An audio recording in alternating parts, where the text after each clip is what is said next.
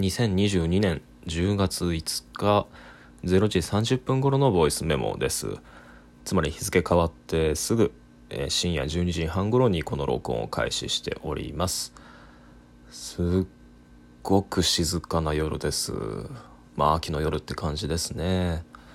まあ、ついさっきねあの同居人のイマムーが、まあ、そろそろ寝るわってことで寝室に上がってで彼女が寝るまで僕も横で少し横になってるよってことで、まあ、一緒に布団で横になってたんですけど、まあ、この季節なんでね、まあ、ようやく京都もあの夜中網戸を開けっぱなしにしてもいいぐらいに湿度も下がって気温も下がってその、まあ、エアコンいらずで眠れる気温になったってことであの2階は全ての窓が網戸で開放されてるんですけど、まあ、大体ねこう昨日も一昨日もですけど夜中はこう近所の辺り一辺のスズムシっていうのが鳴いてて風が抜けててっていう、まあ、いい感じのこうなんか睡眠に向かうのにねちょうどいいサウンドスケープなんですけどつい先ほどね小雨が降ったかと思ったらもうその雨自体にまるで吸音効果でもあったのかってぐらいに、まあ、しばし30分ぐらいですかね続いた雨が上がった後なんかスズムシも一気に鳴くのをやめてでそれまでちょっと抜けていたこう風の音っていうのももう完全に消えてしまってまあ無音無風の状態になり、まあ、家の中はもちろんのことですけどその家の前の通りその辺り一辺ももう完璧な静寂に今包まれております。まあ、この録音をね1階に降りてきて今ムが寝た後に開始してるんですけどもう家の中も、まあ、ちょうど僕の背後にある冷蔵庫の動作音このモーター音が鳴ってる以外はもう全く何の物音もせずなんだったらこのスマホを起動してそれを前にして喋り始めることでこの静寂もう完璧なる静寂を破ってしまったことにいささかの罪悪感が、まあ、すでにこう始まっているぐらいまあそんな夜です。うんというわけでね昨日の録音はなんだかぼーっとした内容をとっておりましたが、まあ、それが終わった後あちょっと夜中まで作業頑張ってですねで今日は今日で、えー昼前に起きてで一日今日はその図書館などで印刷したりとか手元に持ってきた資料をもとに再び作業を開始していたんですが、まあ、原稿の方はもうほとんど進まなかったですね。で読み進め読み進め分かってきた真実を前にこうちょっと組み立てていたいくつかのなんか論理的な枠組みっていうのを、まあ、大きく改造しなきゃいけなくて、まあ、それ自体がすごく楽しくてあの面白いものになるなっていう手応えと前進感もね感じたんですけどうんあとはそうですねいよいよ動き出した企画と、まあ、それとは別に並行して進めていた別件のいろいろってのの連絡事務に結構一日割かれてしまって、まあ、ここ最近で一番こう多くの事務作業を一日でこなした日になったんじゃないかなと。で合間にぶっちゃけね昼寝も挟んでしまったのでまあ今晩はこの録音を撮った後におそらくはこの静寂を味方にして、まあ、朝まで作業するんじゃないかっていうことになりそうですと。まあ今日はそんな言った次第。まあそれにしてもですけど、まあ、今日の録音も今日の録音で、まあ、この静かな若者言葉でいうとこのチルい夜ですか？チルな雰囲気に合わせて、まあ、まとめは昨日に続いて少しぬぼーっとした録音になりそうですね。うん、というわけで、えー、何とも言えないこうゆったりしたテンションで撮っておりますが、えー今日の話題はある意味昨日の録音の続きですね。えーぼーっとした人間を見ることについて、えー昨日の録音を撮った後に続いた、まあ、広がったあれこれの連想を、まあ、そのままに並べるようにお話ししたいと思います。昨日の録音では、まあ、ここ最近の実体験を通して、まあ普段から興味のあること、まあ、人間が空っぽに見えるようなシチュエーションあるいはそれをうまいことまあ、意識的にか無意識的にか表彰できてしまっている映像作品について、まあ、ただ並べるだけお話ししたように思うんですけど、まあ、その中で触れたあれですね田中聖、えー現代アーティストの田中聖映像映画監督の浜口竜介で同じく映画監督の黒沢清の、えー、と作品群っていうのを並べてでそうなんですよね。今日連想があの後進んだのはそう昨日の録音で黒沢清じゃないわ浜口竜介か。浜口竜介の「ドライブ・マイ・カー」でも、あの主演を務めていた、えー西島秀俊。で西島秀俊の俳優を出した時に不意にあのこうギクシャクとしたというかなんかこううん棒読みにしてで身体と体の動作がどうもぎこちなくちぐはぐな感じのする不気味な演技と、まあ、思わず不気味っていう表現を自分で口をついて出したっていうのがああの後気になりましたね。えっと、今いくつかの、えっと、企画を一緒にやっている澤田作さんっていうねあのいろんなところでお世話になっているなんだろうなプロジェクトコーディネーターと言いましょうか、まあ、肩書きは様々かとあのよくわからないんですが、まあ、とりあえずとりあえずあのいつもあのいろんな企画を一緒にしてくれている澤田作さんって方がいるんですが、まあ、その方とのどっかのブレストであのちょうどこの話題になったことがあってで西島秀俊という俳優を見るときに、まあ、自分はいつも何とも言えないこう不気味な感じを受けると、まあ、確か彼もそう言っていてでその理由っていうのは、まあ、特に服を脱いだ時なんだと。お喋ってる間に雨が強まってきた。静寂が破られましたね。家全体が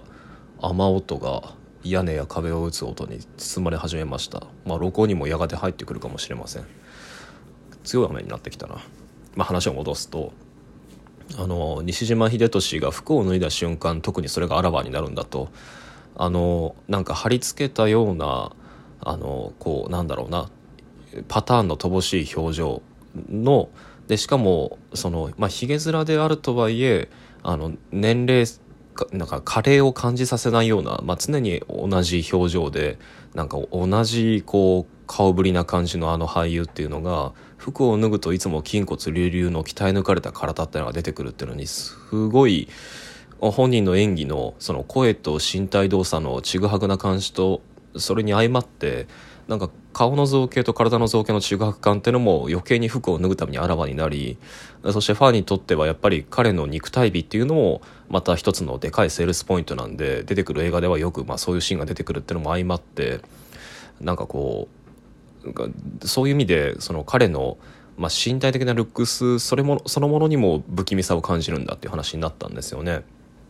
で僕はこの感覚すごくよくわかるんですよ。まあ、西島秀俊、まあ、出てくる作品も枚挙にいとまがないですけど、まあ、とりわけなんか僕がすごく印象深く覚えてるのは「あのモズ」っていう、えーと、サスペンスドラマかな？の連続作品を見ていた時にもやっぱ感じることでえっ、と大和田常務じゃない。なんだっけ？大和田常務じゃなくて、えー、香川照之だ。その香川照之が役名は忘れましたが、えっと、えー、香川照之、牧陽子とそれぞれ、えー、なんかこうシチュエーションシチュエーションに応じてバーターを組み直して進んでいく、まあ、西島が主人公のドラマだったんだけど、まあ、西島があの脱いで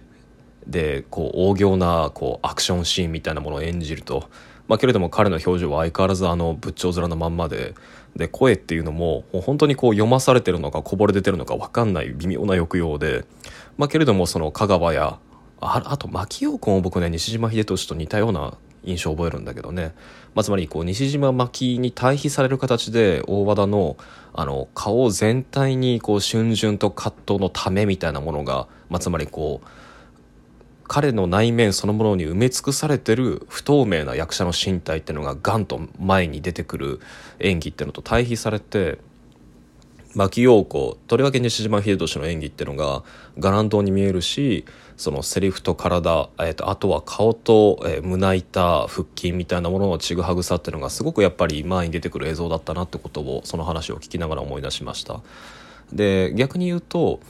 なんかあのちぐはぐがって何に似てるかっていうとなんかディープフェイク動画を見た時のそれに似てるんですよね。で逆に言うとあのディープフェイク動画を見た時に感じるある種の不気味さっていうのは、まあ、もちろんその元々の俳優の身体と肉体のセットをしてるからこそそこに不釣り合いななんかスイートマスクみたいなものを貼り付けられた時のちぐはぐ感、まあ、これが本来つまりこう本来あるべき顔がないっていうことの不気味さっていうのがディープフェイク動画を見た時に人々が感じるものだだとされてるんだけどやっぱりこれは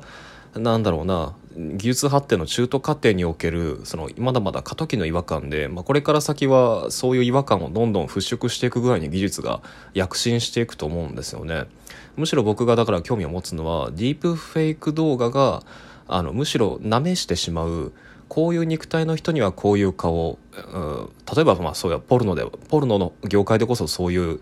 なんだろうな肉体と顔のベストマッチングっていうのが最適化がどんどんディープフェイク動画で試されていくんでしょうけどでももしそしてもちろんこれにはなんか深刻ななんだろうな